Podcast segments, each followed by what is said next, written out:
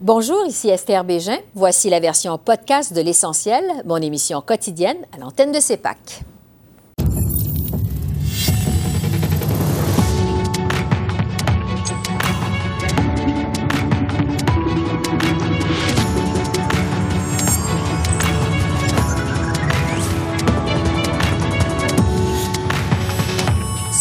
Suspension des vols vers le Mexique et les Caraïbes et possible restriction des livraisons de vaccins par l'Union européenne. Le gouvernement Trudeau se veut rassurant. On fait le point avec la docteure Nathalie Granvaux, co-directrice du réseau québécois COVID-Pandémie. Un autre coup dur pour les compagnies aériennes canadiennes qui attendent toujours l'aide d'Ottawa. Le professeur Jacques Roy, spécialiste en transport, est avec nous. Et on analyse les dossiers chauds de ce début de semaine parlementaire avec nos politologues Geneviève Tellier et Daniel Bélan. Bonsoir, Mesdames, Messieurs. La suspension des voyages vers le Mexique et les Caraïbes jusqu'au 30 avril, annoncée par Ottawa vendredi, a causé des remous aujourd'hui au Parlement. Pour l'opposition aux communes, c'est trop peu, trop tard. Le Bloc québécois reproche aussi au gouvernement Trudeau des lacunes dans son plan, entre autres la possibilité de faire affaire avec une compagnie aérienne étrangère pour se rendre dans le Sud. Voici un échange entre le député bloquiste Xavier Barcelou-Duval et le lieutenant québécois des libéraux, Pablo Rodriguez. Enfin, le gouvernement a fini par agir. Mais il n'a pas réglé le problème. Le problème, c'est qu'il y a des gens qui partent en vacances dans le sud. Ben aujourd'hui, avec les nouvelles conditions, ils peuvent encore partir dans le sud. La seule différence, c'est qu'ils prennent un, un, transporteur américain au lieu de prendre un transporteur canadien. Ça marche pas, là. Ce qui se passe, c'est qu'on met notre monde à nous au chômage, les travailleurs de l'aviation du Québec, pendant que les Américains engrangent 100% des profits. Au lieu d'affaiblir notre industrie, Qu'est-ce qu'ils attendent pour régler le problème puis interdire les vols non essentiels? L'honorable ministre. Monsieur le Président, ce qui, ce qui marche pas, c'est la position du Bloc. En fait, le Bloc qui se cherche perpétuellement une position pour pouvoir critiquer le gouvernement. Là, on a vraiment répondu aux demandes. Le gouvernement du Québec est satisfait de des mesures que l'on a mis en place. C'est des mesures parmi les plus strictes au monde. Et encore une fois, Monsieur le Président, notre message est tout simple aux Canadiens. Si vous voulez pas avoir de problème au retour, ne partez pas. Si vous voulez pas prendre le risque de contaminer quelqu'un au retour, ne partez pas. Point. L'honorable député de Pierre Boucher, les Patriotes Verchères. Le leader du gouvernement, Monsieur le Président, prétend qu'il a répondu aux demandes du Bloc. Mais c'est faux. Le Bloc a demandé d'interdire les vols non essentiels, qui sont encore possibles, parce qu'on peut encore aller voyager dans le Sud avec des compagnies américaine. C'est pas sorcier, Monsieur le Président.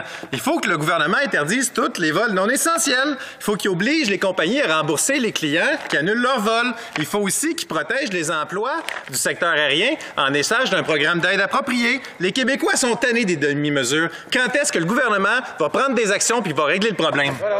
Honorable ministre. Ben, Monsieur le Président, les Québécois sont avant tout tannés du chiolage. Là on va se le dire, là, et c'est ce que le Bloc fait actuellement. Et le gouvernement n'a pas répondu aux demandes de Bloc. Le gouvernement a pris ses propres décisions. C'est très gentil, mais on n'a pas besoin du Bloc pour prendre des décisions. Alors, on, on, y a été selon la science, selon la logique, selon le gros bon sens. On a mis des mesures en place qui sont parmi les plus efficaces au monde, tant au départ, puisqu'il n'y a plus de départ de toutes ces compagnies-là, mais autant qu'à l'arrivée, ce qui va également décourager les gens de partir, parce que pour revenir, Monsieur le Président, il faut passer à travers une batterie de tests, il faut payer 2000 dollars par personne, il faut passer trois jours à l'hôtel, il faut continuer à s'isoler, Monsieur le Président. Ce sont des mesures strictes. La docteure Nathalie Granvaux est professeure à l'Université de Montréal et co-directrice du réseau québécois COVID Pandémie. Bonjour, docteur Granvaux. Bonjour, Madame Béja. D'abord, sur la suspension des voyages vers le Mexique et les Caraïbes, le but, on le sait, c'est d'empêcher euh, les variants de la COVID-19 d'entrer au pays. Est-ce que c'est trop peu, trop tard, comme le soutient euh, l'opposition commune? Ben, écoutez, il est jamais trop tard. Le plus tôt possible, c'est le mieux. Mais écoutez, euh, si on regarde par exemple ce qui a été fait en Ontario avec des tests volontaires aux aéroports, ils ont été capables d'identifier cinq cas de variants qui entraient au pays.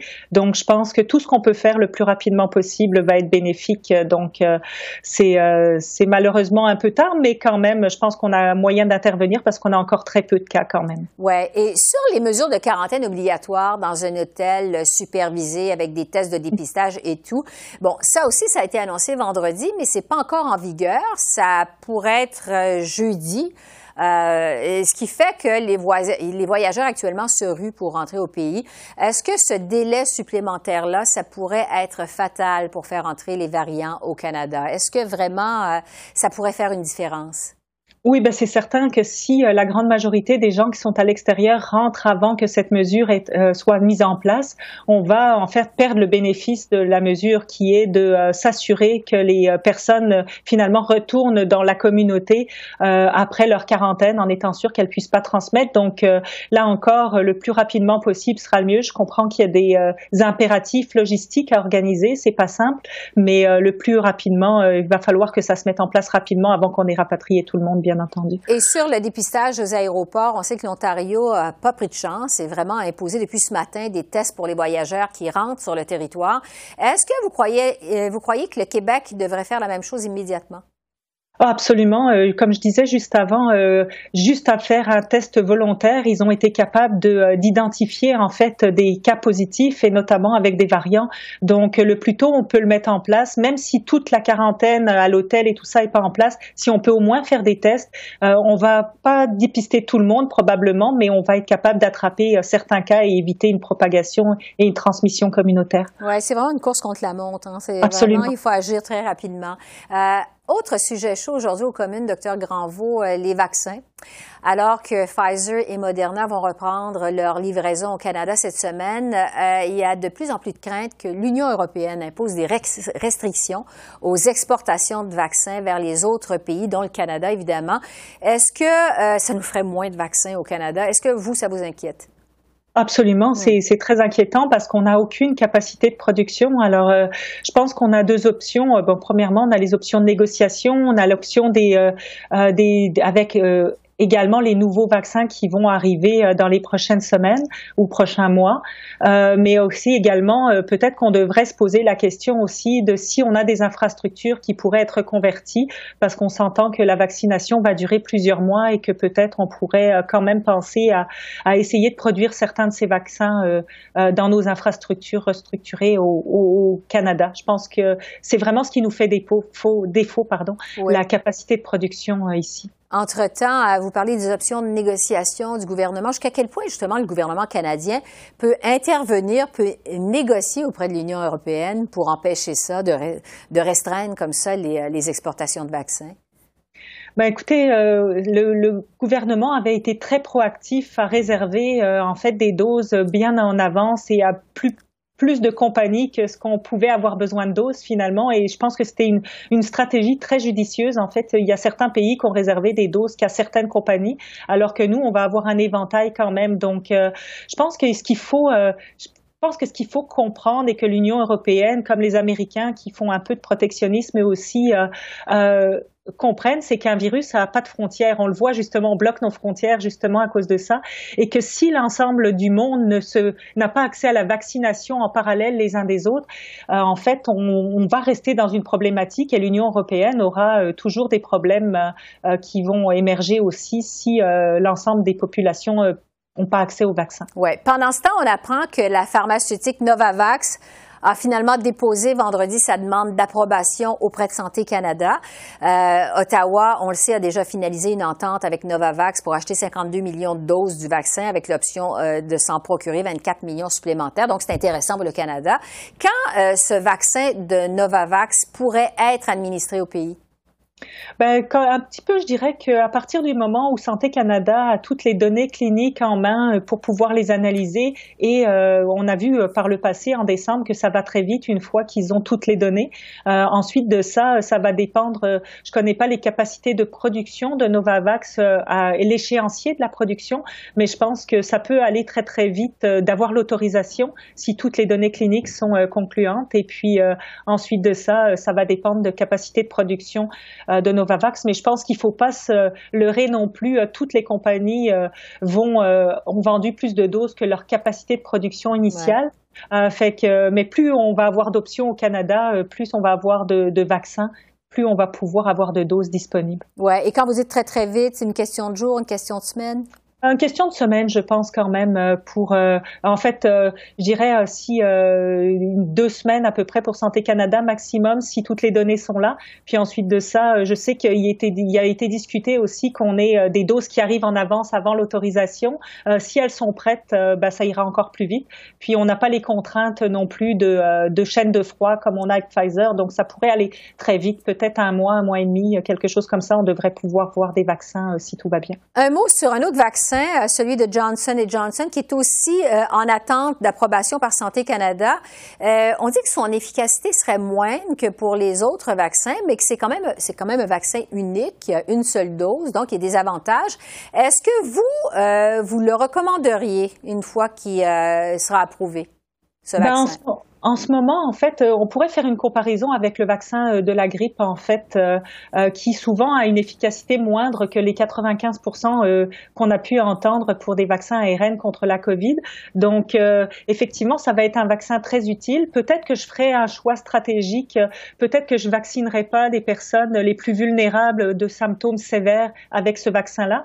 Mais pour la population générale qui n'a pas de, comment dire, de comorbidité ou en fait de risque majeur de développer des symptômes sévères, c'est peut-être un vaccin qui pourrait agir comme celui euh, qu'on a pour euh, la grippe saisonnière tous les ans et qui pourrait apporter une certaine immunité. Euh, donc, ça serait très utile dans le, le profil actuel de vaccination. Ça ferait donc un vaccin de plus qu'on ne va pas rejeter dans les conditions actuelles, la situation actuelle. Docteur Nathalie Granvaux, co-directrice du réseau québécois COVID Pandémie, merci beaucoup. C'est toujours très intéressant de vous recevoir. Vos explications sont tellement claires. C'est toujours très éclairant et on a besoin de lumière par les temps qui courent. Alors, merci beaucoup. Merci, bonsoir. Pour revenir euh, maintenant sur l'interdiction des voyages non essentiels, évidemment, c'est un autre coup extrêmement difficile pour les compagnies aériennes canadiennes qui déjà avaient subi des baisses de 90 de leurs vols à cause de la pandémie. Ottawa euh, planche actuellement sur un plan pour leur venir en aide financièrement. J'en discute avec Jacques Roy, qui est professeur titulaire au HEC et spécialiste en transport aérien. Bonjour, euh, Monsieur Roy. Bonjour. Bon. Air Canada, Air Transat, WestJet, euh, Sunwing, toutes en fait les compagnies aériennes ont dû réduire encore plus leurs activités avec la suspension des voyages non essentiels. Euh, c'est un autre coût extrêmement difficile à encaisser. Je vous demanderais d'abord, est-ce qu'il y a des compagnies aériennes au Canada qui ne pourront pas se remettre de ça? Écoutez, c'est sûr que c'est difficile, euh, c'est de plus en plus difficile. alors, un arrêt comme chez Transat de tous les vols jusqu'au 30 avril, euh, ça risque d'être un, coup dur. Euh, bon, est-ce qu'ils vont s'en remettre? Euh, on peut espérer que oui. Et tout dépend évidemment dans ce cas-là de la transaction avec Air Canada. Est-ce que ça va aller de l'avant? Si oui, bon, on, on, va parler de Transat comme maintenant une, une, entreprise intégrée à celle d'Air Canada. Si ça, ça ne fonctionne pas, évidemment, il va falloir relancer Transat sur d'autres bases et ça risque d'être difficile. Pour ce qui est de, de Sunwing, euh, ils sont évidemment dans un marché vacances, alors euh, les prochains mois vont être difficiles également, comme pour tout le monde. Euh, mais ils risquent, je pense, de, de, de s'en sortir. pour Air Canada et WestJet, je vois pas d'enjeu majeur, sauf qu'évidemment, ça aussi, c'est pour eux des, périodes difficiles qui, qui, sont loin d'être souhaitables. Le gouvernement fédéral, donc, travaille actuellement sur un plan pour aider financièrement ces compagnies aériennes. Euh, en fait, ça fait presque un an maintenant qu'on est en pandémie, bientôt 11 mois. Euh, est-ce que ça vous étonne qu'Ottawa euh, ne soit pas encore venu en aide financièrement aux compagnies aériennes canadiennes? Je vous dirais que, contrairement à d'autres, je pense qu'au début, Ottawa a fait la bonne chose, c'est-à-dire que tous les secteurs étaient en difficulté. Alors, pourquoi aider davantage les compagnies aériennes que l'hôtellerie ou le marché des touristiques, etc.? Euh, sauf que depuis, disons, euh, l'automne, la fin de l'automne, on se rend compte que le secteur de l'aviation, d'aérospatiale, etc., c'est un secteur qui, est plus lourdement affecté, si on veut, que, la moyenne. Et euh, c'est difficile de dire quel genre d'intervention ils doivent proposer parce que chaque cas est différent. Les transporteurs vivent des situations un peu particulières. on sait que cette ce projet d'acquisition de, de, Transat par Air Canada qui, qui, devrait se régler prochainement. Euh, les compagnies aériennes, Air Canada et Transat, entre autres, ont, débuté cette période-là avec beaucoup d'argent en banque. Ils avaient des, liquidités, ils avaient une situation financière très, très enviable. Alors, évidemment, c'est clair que cette situation-là s'est détériorée depuis euh, presque un an maintenant. Alors, euh, est-ce que euh, quel genre de forme d'aide est-ce que le gouvernement devrait proposer? Je pense que c'est quelque chose qui doit se négocier avec les transporteurs. Et c'est pas facile parce que plusieurs disent ben, on devrait rembourser les, les consommateurs qui ont acheté des billets qui n'ont pas été remboursés. Ben, à ce moment-là, on joue un peu dans les vases communicants parce que si, si le gouvernement injecte des fonds chez Air Canada qui ensuite les, les remet aux, euh, aux consommateurs qui ont acheté ces billets-là. On a juste transféré l'argent d'une poche à une autre et il ne reste pas grand-chose pour les compagnies aériennes. Donc, il faut vraiment voir qu'est-ce qu'on peut faire de structurant pour aider les compagnies aériennes à passer au travers pour qu'elle soit encore là en mesure de nous servir euh, dans les prochains mois. Oui, parce que Ottawa se dit prêt à aider financièrement les compagnies aériennes à trois conditions. Euh, qu'elles remboursent, entre autres, les voyageurs qui ont acheté des billets euh, auprès d'elles, mais qui n'ont pas pu voyager à cause de la pandémie. Parmi les autres conditions, c'est qu'elles rétablissent les liaisons régionales, dont plusieurs ont été suspendues, et qu'elles investissent aussi dans l'industrie aéronautique d'ici. Ottawa veut les inciter, en fait, à acheter local.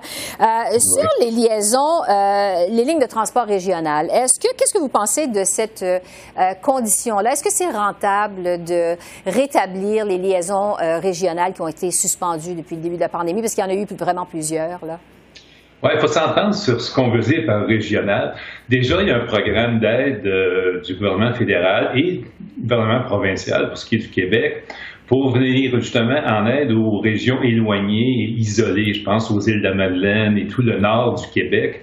Donc, ce volet-là est déjà assuré par ce programme-là.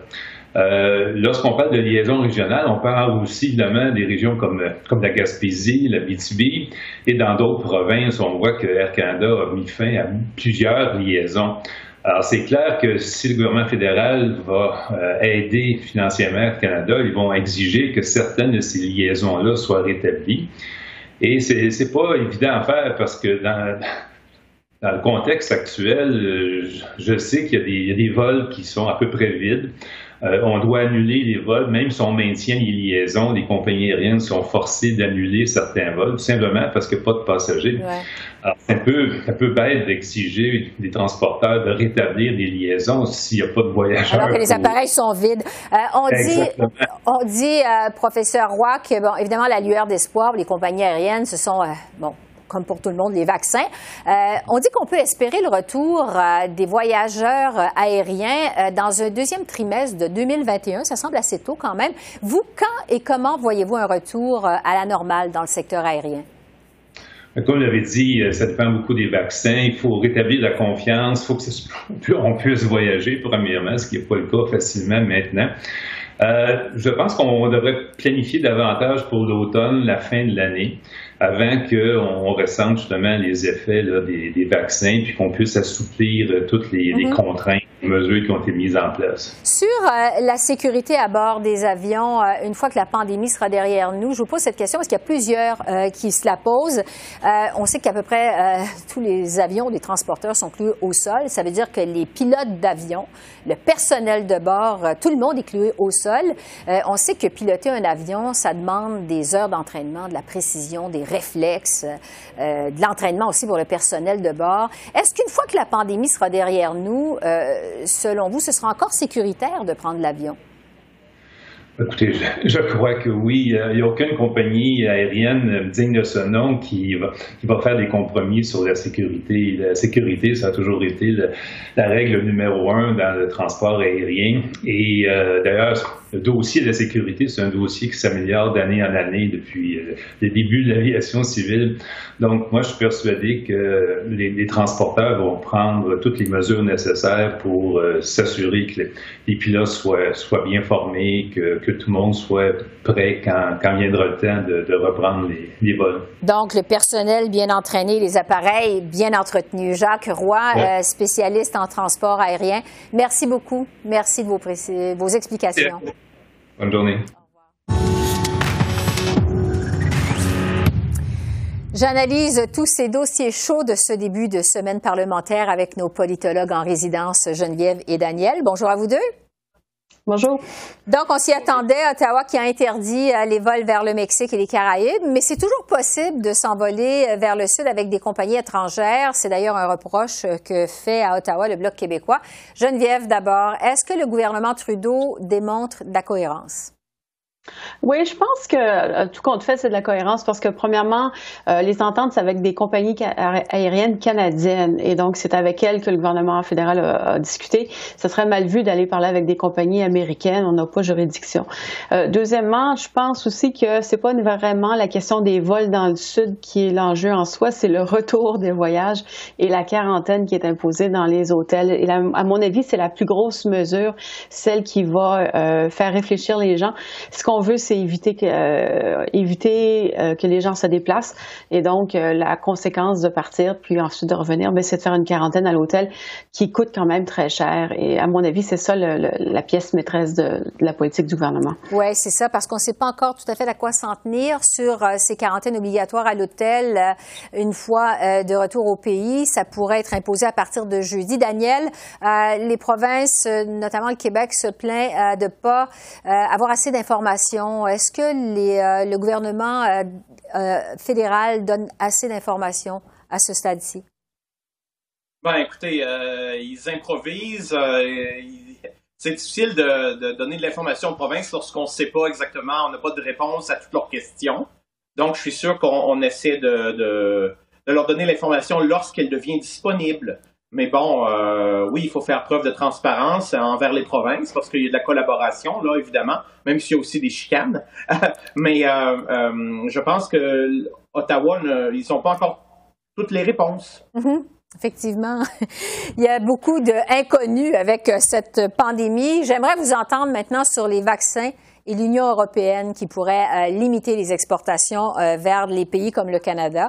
Le gouvernement Trudeau euh, se fait rassurant et dit avoir obtenu l'assurance que ce ne sera pas le cas, qu'il n'y aura pas de limite des exportations de vaccins vers le Canada. Geneviève, à quel point ce sera un coup dur pour le gouvernement Trudeau si c'était le cas? Ah, ça serait immense comme coup, coup dur, euh, le plus gros, je pense, de la pandémie si ça devait arriver. Euh, le gouvernement a vraiment misé sur cette stratégie-là. Dès le début, il y a plusieurs mois, Mme Freeland disait, je suis, c'était ça le plus gros enjeu, donc je suis allée négocier des ententes avec les, les, manufacturiers de vaccins.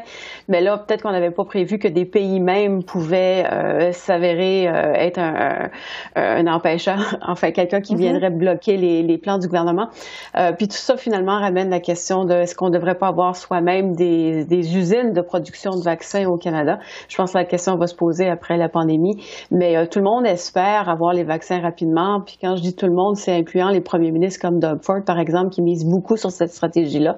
Et donc, si ça devait retarder, euh, ça serait vraiment euh, difficile pour le gouvernement fédéral à gérer. Oui, parce que Daniel, en fait, la question qu'on se pose, c'est jusqu'à quel point le gouvernement Trudeau a quand même une marge de manœuvre pour négocier dans ce dossier-là auprès de l'Union européenne. Euh, est-ce qu'il peut négocier ça?